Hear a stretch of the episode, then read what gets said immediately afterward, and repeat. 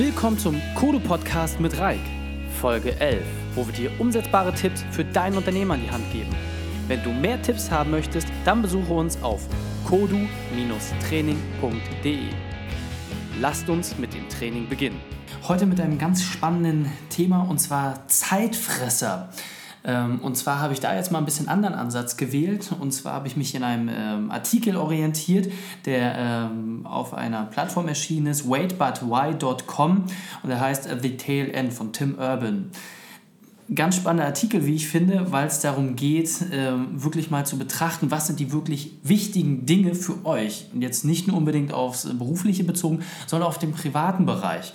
Ich fand das ganz spannend, weil das quasi einfach mal so wirklich recht schematisch aufgedröselt hat. Wie viel Zeit bleibt uns eigentlich und welche Aktivitäten kann ich noch in etwa planen, um auch eine gewisse Wertschätzung zu bekommen? Ähm, ich fand diesen Ansatz ganz spannend und möchte den an dieser Stelle mit euch teilen.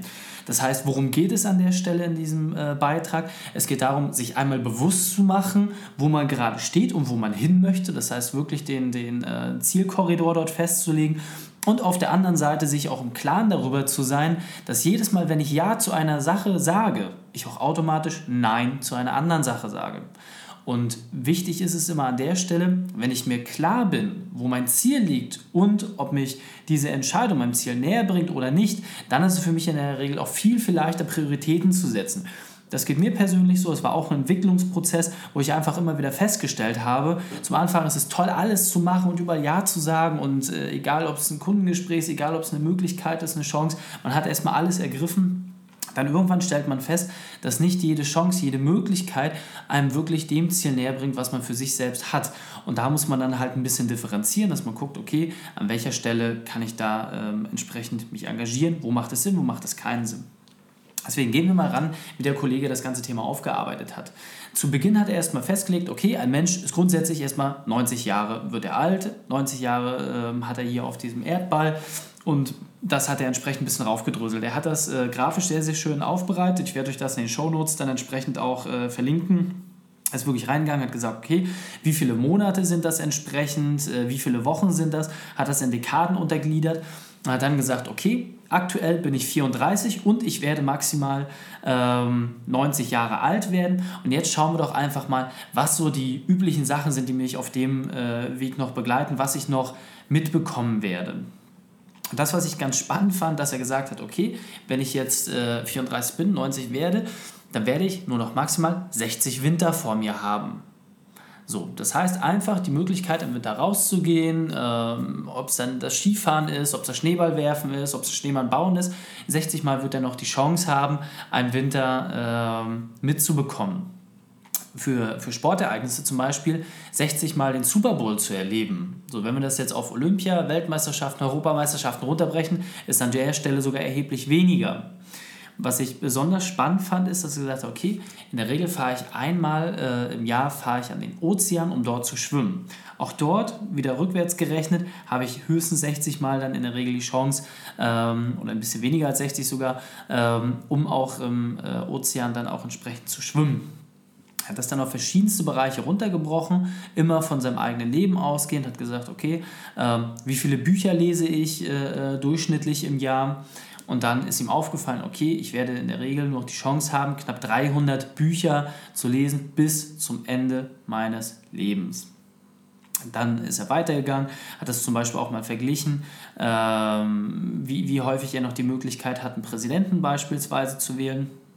Aber dann halt auch zum Beispiel solche interessanten Sachen, äh, wie häufig er eigentlich eine Pizza isst. Hat er gesagt, okay, äh, ist ungefähr so, dass ich einmal im Monat äh, eine Pizza essen gehe. Das heißt, ich werde nur noch 700 Pizzen vor mir haben. Ähm, hat das auch dort an der Stelle wieder sehr nett grafisch aufbereitet. Ähm, und das Spannende, was ich halt wirklich finde, ist, dass egal welches Beispiel er durchgeht, man immer wieder merkt, okay, alles ist irgendwo endlich. Und häufig ist das so ein Punkt, wenn man dann denkt, äh, gut, ich, ich habe ja noch ganz viel Zeit, ich kann das später noch machen, dass man sich im Klaren darüber wird, dass es in der Regel nicht so lange ist. Ich will jetzt gar nicht so dieses Dramatische von, ja, äh, man, man weiß ja nie, wann es vorbei ist, man sollte jeden Tag so leben, als wenn es der letzte wäre.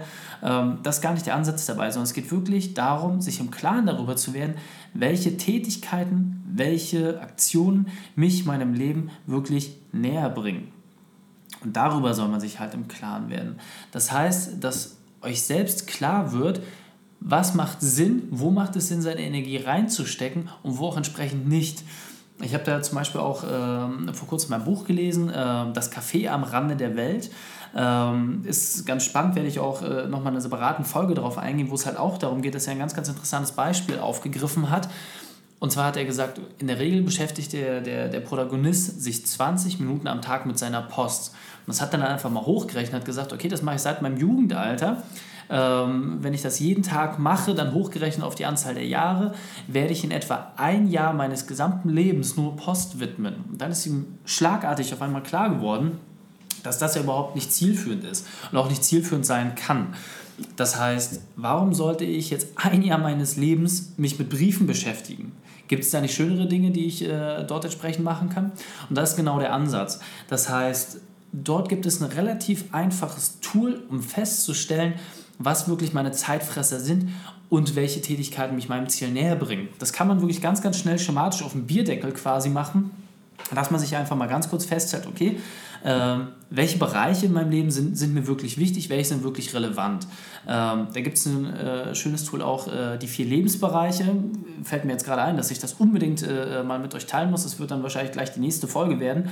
Ähm, daran kann man das dann antizipieren. Das heißt, ähm, da geht es halt um die Bereiche berufliches, freundschaftliches, geht es um die Gesundheit, ähm, dann auch um, um, um die Liebe, um das Geld, um den Beruf. Da sind so verschiedenste Bereiche zusammengefasst. dann sagt man, okay, in jedem dieser Bereiche habe ich irgendwie ein Ziel, das ich erreichen möchte. Und dann kann man sich am Ende eines Tages, einer Woche immer die Frage stellen, habe ich auf jedes dieser vier Konten quasi etwas eingezahlt, um dann halt auch die sozusagen die Zinsen äh, zu ernten, um dort mich weiterzuentwickeln.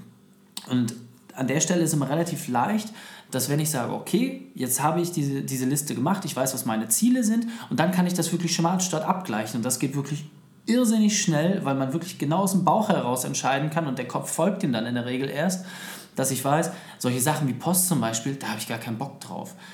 Häufig ist es auch so, dass ihr äh, sehr, sehr viele E-Mails erhaltet, auch teilweise von Leuten, wo ihr sagt, gut, da weiß ich jetzt schon, dass das nichts werden wird. Ähm, seid an der, der Stelle nicht unhöflich und beantwortet E-Mails gar nicht, sondern da gibt es die Möglichkeit zu sagen, okay, da kann man beispielsweise die Sekretärin oder irgendeinen Mitarbeiter darauf abstellen, dass man sagt, okay, screen diese E-Mails einmal bitte ähm, und schau dir an, ob das sinnvoll ist oder nicht oder arbeitet dort mit Autorespondern. Das heißt, dass ihr ein spezielles Postfach habt, wo solche allgemeinen E-Mails dann landen und dass ihr sagt, okay, wir werden die Sache recherchieren und wenn es spannend für uns ist, kommen wir nochmal auf dich zu. So seid ihr höflich geblieben, ihr habt die Sache nicht abgebügelt, aber signalisiert der Person ganz deutlich, okay, äh, wir können uns leider nicht mehr um alle Leute kümmern, auch wenn wir es gerne möchten. Ähm, und an der Stelle äh, gehen wir dann entsprechend diesen Weg. Und wenn es okay für dich ist, kommen wir auf dich zu. Ähm, ansonsten müssen wir dort eine äh, andere Möglichkeit suchen. Was dort auch hin und wieder passiert natürlich, dass man dort Perlen findet. Deswegen ist es immer wichtig, nicht einfach überall einen Cut zu machen und zu sagen, okay, Post bringt mir nichts, damit beschäftige ich nicht mehr und dann kommt die Mahnung nachher rein und ihr bekommt das nicht mit, sondern dass man dort einen Prozess findet, wo man Dinge wirklich auslagern kann, wo er guckt, okay, bedarf das wirklich und ausschließlich meiner Aufmerksamkeit? Oder gibt es nicht Themen, wo ihr wichtiger eingesetzt werden könnt? Das heißt, gerade wenn es darum geht, zum Beispiel äh, ein Coaching zu machen oder wo ihr fachlich halt gefordert seid, wo man einfach nicht sagen kann, gut, ich kann dieses Wissen jetzt irgendwie mal in eine Person transportieren, dann seid ihr dort wirklich personell gefordert. Für alle anderen Dinge seid ihr nicht gefordert. Und das muss man dann auch wirklich für sich verstehen und das so ein bisschen aufbereiten. Wenn man dann einfach weiß, okay, zum Beispiel ist mir wichtig, ähm, einmal in der Woche mit meiner Familie essen zu gehen oder äh, äh, sportlich aktiv zu sein, denkt wirklich an diese Liste äh, von, von dem Kollegen, von dem ich gerade gesprochen habe, der es so runtergebrochen hat. Das heißt, ihr habt nur noch eine begrenzte Anzahl an Möglichkeiten und warum solltet ihr euch diese Möglichkeiten berauben lassen? Das heißt, auch zum Beispiel wirklich bei Arbeitsterminen, seid doch wirklich strikt und prüft das jedes Mal wieder ein Stück weit aufs Neue für euch ab. Das ist zum Anfang ist es unbequem, dann fällt es eine Routine, dann passiert es ganz automatisch, dass ihr einfach wisst, bringt mich diese Aktivität mein Ziel näher und ist es mir wert, wenn ich Ja zu dieser Sache sage, dass ich Nein zu einer anderen Sache sage.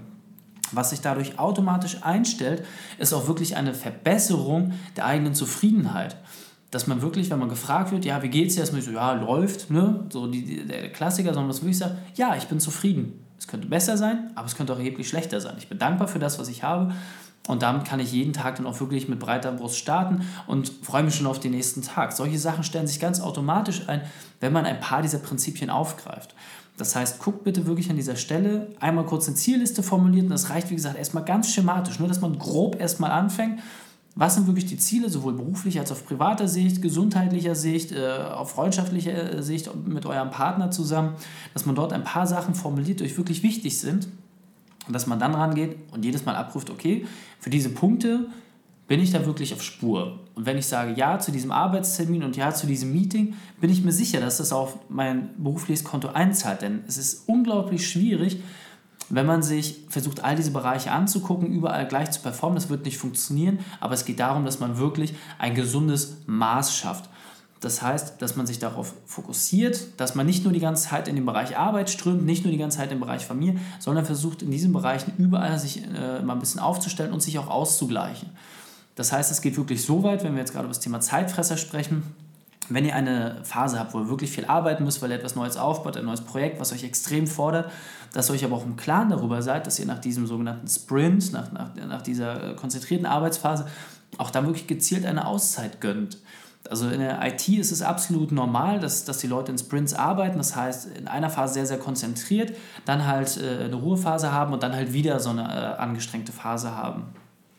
Da muss man mal gucken, ob einem das selber ins Arbeitsmodell passt. Aber gönnt euch, eurer Familie, euren Angehörigen, auch euren Mitarbeitern auch mal die Pausen, nachdem ihr eine wirklich harte Phase hattet.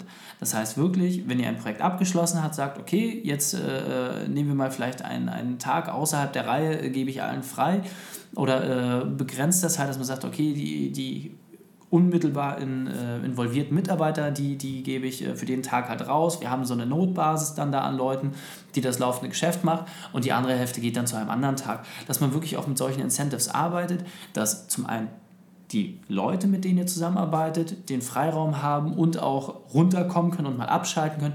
Und auf der anderen Seite ihr natürlich auch gesagt, je nach Größe des Unternehmens ist es da wirklich ganz, ganz wichtig, auch bewusst diese Pausenzeiten einzufügen. Da greift ja so ein bisschen äh, mein Lieblingsbeispiel aus dem Leistungssport, dass es wirklich für den Körper auch wichtig ist, dass er Pausen hat. Denn wenn ich einen Muskel permanent belaste, hat er keine Chance zu wachsen.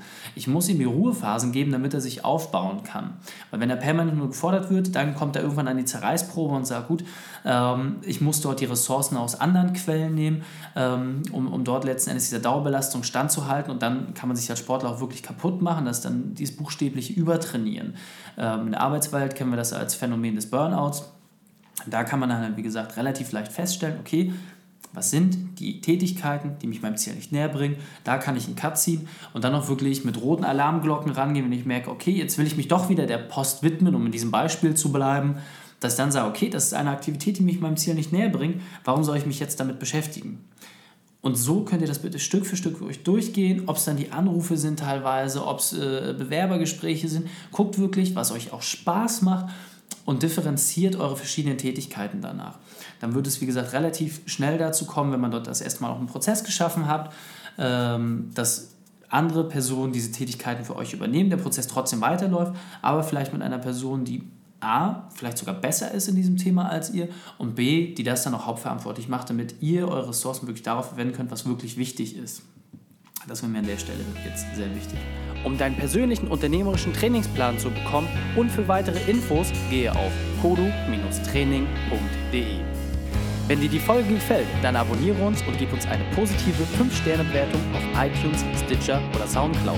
So können wir gemeinsam noch mehr Unternehmer erreichen und sie noch besser machen.